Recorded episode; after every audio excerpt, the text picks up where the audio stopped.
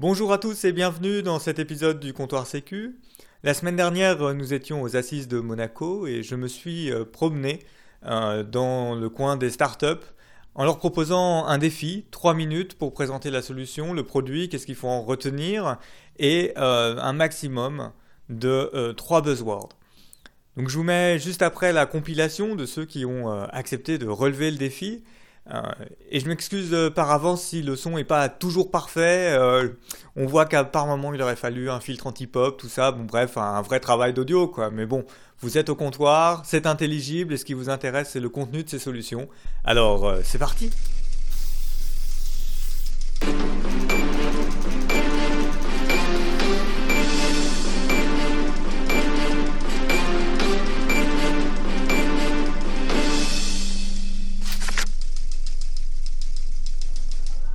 Donc on continue le tour euh, du coin startup des assises avec la société Arfang Lab et euh, Florian.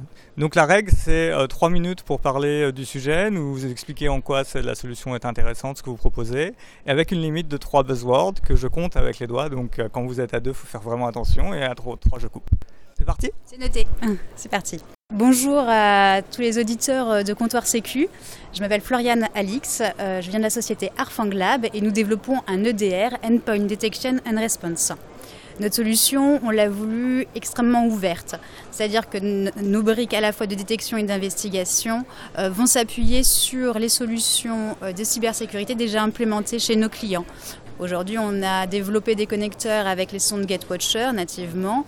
On est également en partenariat avec ThreatQ pour pouvoir bénéficier de leur threat intelligence. Et on développe euh, très rapidement des connexions avec les différents CIEM et SOAR qui sont implémentés chez nos clients, grâce à notre API qui est, complètement ouverte pour, pour eux. Au départ, notre solution, on l'a construite euh, sur notre brique d'investigation euh, qui a été extrêmement poussée, euh, qu'on avait développé d'ailleurs dans le cadre d'un défi organisé par la DGA, ministère des, Armées, qui souhaitait une solution d'investigation sur, sur leur système de défense. On sait qu'aujourd'hui, trouver des experts en, investigation, en qualification d'attaque, c'est compliqué. Donc notre solution, on l'a cherchée la plus simple d'utilisation possible. Euh, notamment, aujourd'hui, on a travaillé énormément nos, nos IHM, nos interfaces, pour guider en fait l'utilisateur dans son, dans son investigation. Euh, derrière, on a également euh, souhaité mapper toutes nos alertes sur la matrice du mitre attaque pour pouvoir donner en fait aux exploitants des, informations de contexte sur les techniques, les tactiques utilisées par les attaquants et pouvoir reconstruire vraiment toute, une chaîne, toute une chaîne. En plus, ce qui est intéressant avec le mitre attaque, c'est qu'on va pouvoir bénéficier aussi de tips sur les potentiels faux positifs, mais surtout sur les actions de remédiation à mettre en œuvre qui peuvent ensuite directement mettre en œuvre dans notre, dans notre solution. Pour finir, je dirais que notre solution, on l'a travaillé vraiment euh, autour de notre brique d'investigation, puisqu'il n'y a rien de, plus euh, frustrant pour, euh, pour quelqu'un dans un SOC d'avoir une alerte et de ne pas avoir les moyens de pouvoir bien la qualifier. Donc on a vraiment travaillé sur l'opérationnel sur cette, sur cette partie.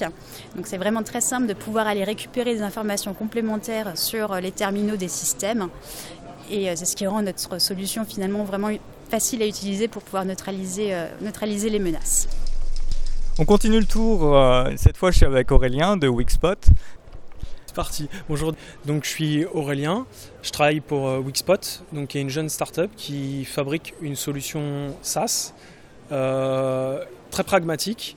Le but c'est de cartographier l'exposition externe d'une entreprise euh, du point de vue d'un attaquant et sur cette exposition d'appliquer des contrôles en fonction de la problématique du client. Du coup, les contrôles, ça peut être typiquement appliquer sa PSSI, vérifier euh, les recommandations de l'ANSI, euh, vérifier les dernières vulnérabilités, les dernières tendances des CVE ou issues de flux de threat intel.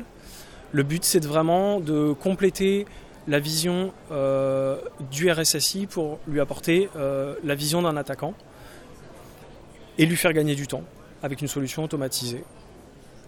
Je ne sais pas si. Ouais. Non, mais très bien, c'est clair. Du coup, euh, pour, euh, pour un RSSI, il va avoir son périmètre, c'est scanné euh, une fois par jour C'est scanné autant de fois qu'on veut, on peut définir une récurrence. L'idée, c'est de définir une récurrence qui correspond à l'évolution du SI, et aussi au, rythme, à la cadence de patching que peut supporter l'entreprise. L'idée, c'est pas de faire euh, des scans pour le plaisir, mais c'est vraiment de s'améliorer, de progresser. Ok, donc on vous donne les rangs IP de, sur lesquels on a nos machines ou... Alors, on, on travaille à partir soit d'un nom de domaine, soit d'une IP, soit même d'une adresse mail. Et à partir de là, on va faire la même démarche qu'un attaquant lors de sa phase de reconnaissance. Donc, nous, on préfère partir d'un nom de domaine parce qu'à partir de là, on cartographie plus largement euh, l'exposition de l'entreprise en trouvant les sous-domaines, euh, les mails associés, les services et ainsi de suite. Vraiment trouver tous les éléments techniques pour après venir les vérifier avec des contrôles. Ok, bah c'est clair, merci. De rien. Donc on se retrouve autour du coin des startups pour le comptoir Sécu. Et j'ai en face de moi Nicolas Cotte de Tetris. Donc la règle, c'est vous avez jusqu'à 3 minutes pour expliquer votre solution, à quoi ça sert, qu'est-ce qu'il faut en retenir et euh, pas plus de 3 buzzwords. Donc je compterai avec mes doigts et arrivé à 3, ben, on coupe. On essaye? On va essayer. Bonjour, donc euh, Nicolas Cotte, Tetris, euh, première plateforme européenne globale de cybersécurité. Nous avons comme ambition de couvrir les différents axes qui préoccupent les entreprises, à savoir de la gouvernance, de la protection, de la détection et de la réaction. Comment fait-on? Nous avons créé donc une plateforme basée sur un certain nombre de concepts. Tout d'abord, nous donnons une interface unifiée à l'ensemble des acteurs euh, de l'écosystème de l'entreprise qui s'appuie aussi bien sur une base de données de nos alertes de sécurité, sur des bases de connaissances, des bases de CTI, utilisant des mécanismes d'apprentissage euh, évolués pour permettre un suivi des activités entre les acteurs, nous avons mis en place donc un outil de ticketing. L'ensemble des modules que je vais vous présenter juste après sont entièrement automatisés et permettent à la fois de chasser des anomalies, donc de détecter, de pouvoir les remédier, donc les corriger et donner des éléments relatifs à la compliance et aux audits. Comment fait-on? On met à disposition de nos clients six environnements un environnement autour du monde du CIEM, très clairement orienté dans de la détection pure.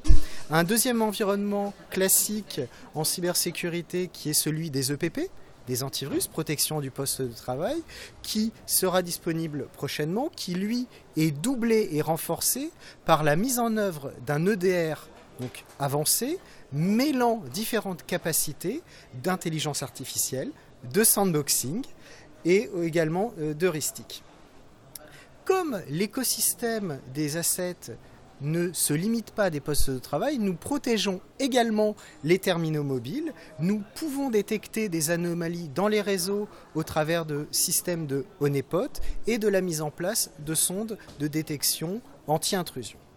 Tout cela est construit autour de la plateforme Tetris euh, XDR qui est déjà euh, opérationnelle depuis de nombreuses années.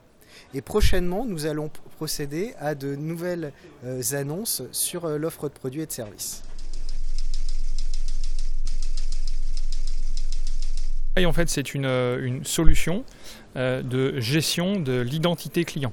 Solution en SaaS qui va permettre à nos clients de gérer convenablement l'expérience utilisateur auprès de leurs clients finaux euh, donc, euh, comme vous et moi, on est tous consommateurs de services, de, euh, produits, soit des produits assurantiels, des produits bancaires ou, tout simplement des produits de grande consommation. Et au quotidien, on a besoin, et c'est nécessaire, de décliner tout ou partie de son identité pour pouvoir accéder à ces services.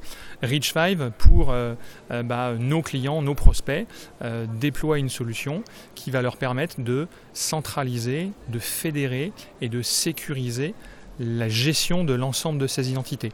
Donc comme un, immense coffre-fort numérique de l'ensemble de leurs identités clients qu'on va gérer pour eux.